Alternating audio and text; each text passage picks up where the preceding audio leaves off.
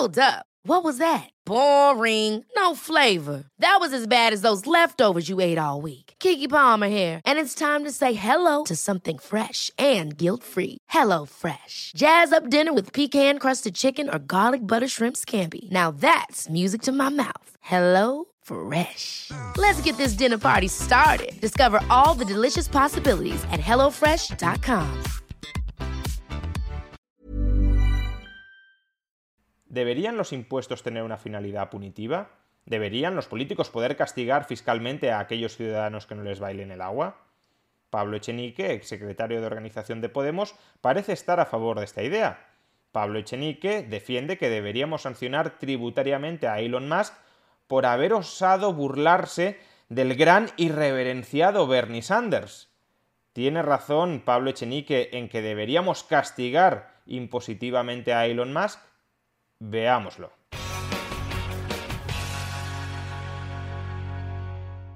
Los impuestos son en sí mismos la expresión de una profunda desigualdad jurídica.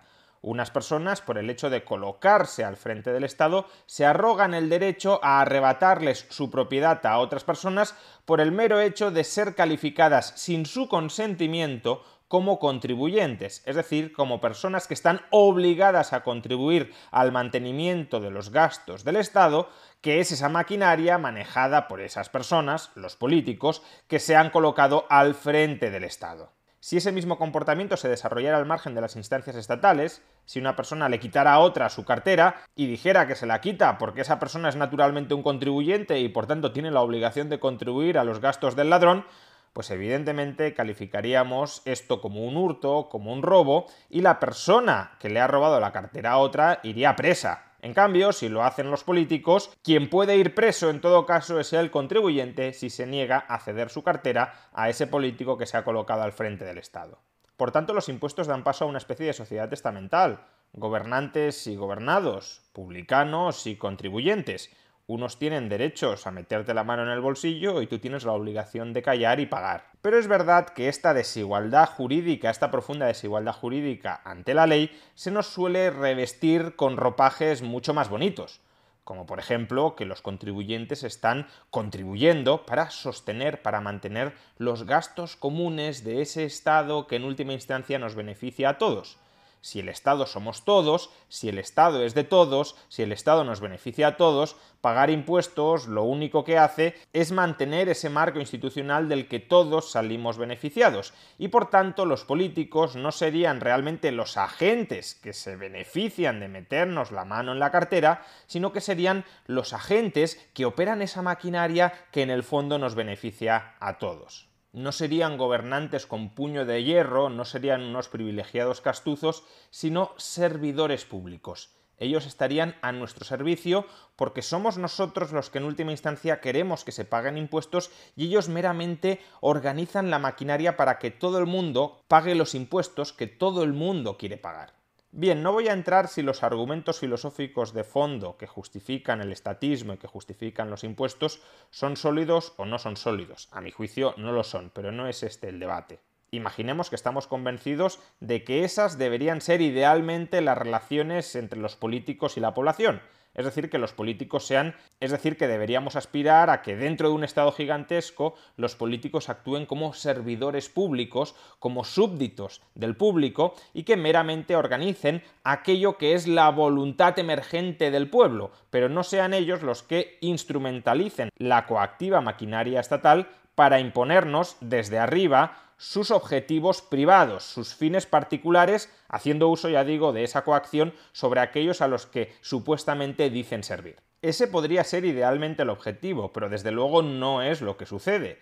A día de hoy, en todo el mundo, los políticos sí instrumentalizan la maquinaria coactiva del Estado, y en particular los impuestos, en su propio beneficio, en su propio provecho. Es decir, a día de hoy sí es cierto que ellos son una casta oligárquica que tiene poderes extraordinarios sobre sus súbditos, sobre los contribuyentes, que nos hemos convertido absolutamente en sus súbditos. Sin embargo, los políticos no siempre se quitan la piel de cordero de encima para mostrarnos el lobo que hay debajo. Suelen ser bastante astutos a la hora de decirnos que no, que ellos están sacrificando estando donde están, que ellos en realidad no quieren el poder absoluto, que ellos no quieren instrumentalizar el Estado en su propio beneficio, en su propio provecho, que ellos están ahí para servir, no para ser servidos. Pero recientemente hemos tenido la oportunidad de verle la auténtica cara al lobo a uno de esos políticos que dice estar muy preocupado por el bienestar general, por la gente, por el pueblo, pero que en realidad está preocupado por consolidar sus privilegios como casta. Pongámonos en antecedentes. Hace unos días el senador demócrata Bernie Sanders publicó el siguiente tuit. Debemos exigir que los extremadamente ricos paguen su justa contribución a la sociedad. Punto final. Y después de este tuit, Elon Musk le contestó, a veces me olvido de que todavía estás vivo.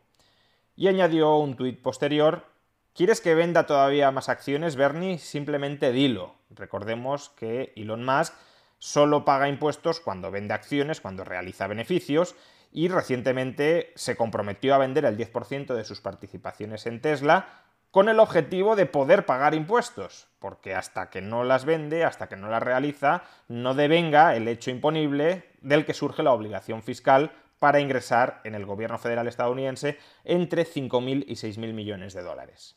Personalmente el comentario de Elon Musk me parece una broma de mal gusto, no me gusta que se frivolice con la muerte de nadie. Pero en todo caso lo que sí me gusta es la irreverencia que muestra Elon Musk frente a los políticos. Básicamente les está diciendo, señores, ustedes son los que dicen ser nuestros servidores públicos, no soy yo su súbdito, por tanto yo no les tengo por qué guardar reverencia cuando además están diciendo burradas, cuando además están amenazando con robarme la riqueza con pésimos argumentos y sin que yo haya dado en absoluto consentimiento. Me gusta que Elon Musk no se quede callado, que conteste, que critique a los políticos que están diciendo que tienen el derecho de robarle mucho más a Elon Musk simplemente porque Elon Musk ha creado riqueza en Estados Unidos. Bien, el asunto podría haberse quedado perfectamente ahí, pero parece que en España hubo una persona a la que el comentario de Elon Musk le molestó más que al propio Bernie Sanders, y me estoy refiriendo a Pablo Echenique. Pablo Echenique, unos días después, publicó el siguiente tuit. Bernie Sanders, tenemos que exigir que los extremadamente ricos paguen su parte justa. Elon Musk, no dejó de olvidar que sigues vivo. Antes de continuar, esto ya es una pésima traducción de lo que ha dicho Elon Musk. No sé si es una pésima traducción deliberada o inconscientemente, pero la traducción que ha hecho Pablo Echenique suena a que Elon Musk está amenazando a Bernie Sanders. No me olvido de que sigues vivo. Tengo muy presente que estás vivo. Ve con cuidado. No, Elon Musk no dijo nada de eso. La traducción correcta, como ya hemos dicho, es a veces me olvido de que estás vivo, pero no, no dejo de olvidarme de que estás vivo. Como digo, no sé si Echenique ha querido manipular deliberadamente a Musk para aparentar que está amenazando de muerte a Bernie Sanders o que simplemente no sabe inglés. Pero bueno, lo jugoso viene luego, añade Pablo Echenique la democracia tiene que servir para disciplinar a los multimillonarios prepotentes a base de impuestos o no servirá para nada. Es decir, que la función de los impuestos no es proporcionar bienes públicos, no es redistribuir la riqueza, no es sostener los servicios del Estado de los cuales nos terminamos beneficiando todos. No, no, la función de los impuestos no es esa, o al menos no es solo esa. La función de los impuestos para Echenique también es la de disciplinar a multimillonarios prepotentes que cometen la osadía de meterse con nosotros, con la casta política. Si los impuestos no sirven para bajarles los humos a estos ricos que se están metiendo con nosotros, entonces ¿para qué queremos los impuestos?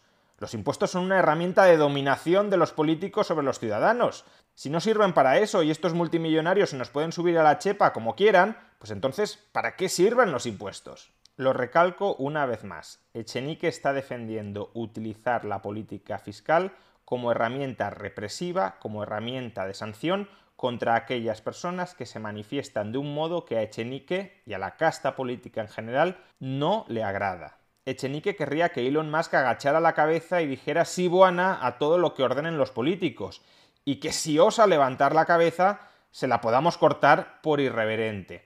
Afortunadamente, todavía existe en nuestras sociedades libertad de expresión y afortunadamente en nuestras sociedades los impuestos todavía no se pueden instrumentalizar, al menos oficialmente, como herramienta de castigo contra aquellos díscolos que no se subyugan al dogma político dominante. Pero desde luego no nos quepa duda de que si políticos como Echenique llegan al poder y permanecen en el poder durante mucho tiempo, esas perversas y antiliberales ideas terminarán cobrando materialidad. Ese es en el fondo el objetivo que tienen políticos como Echenique, convertirse en los señoritos de un cortijo del cual todos los demás seamos meros siervos.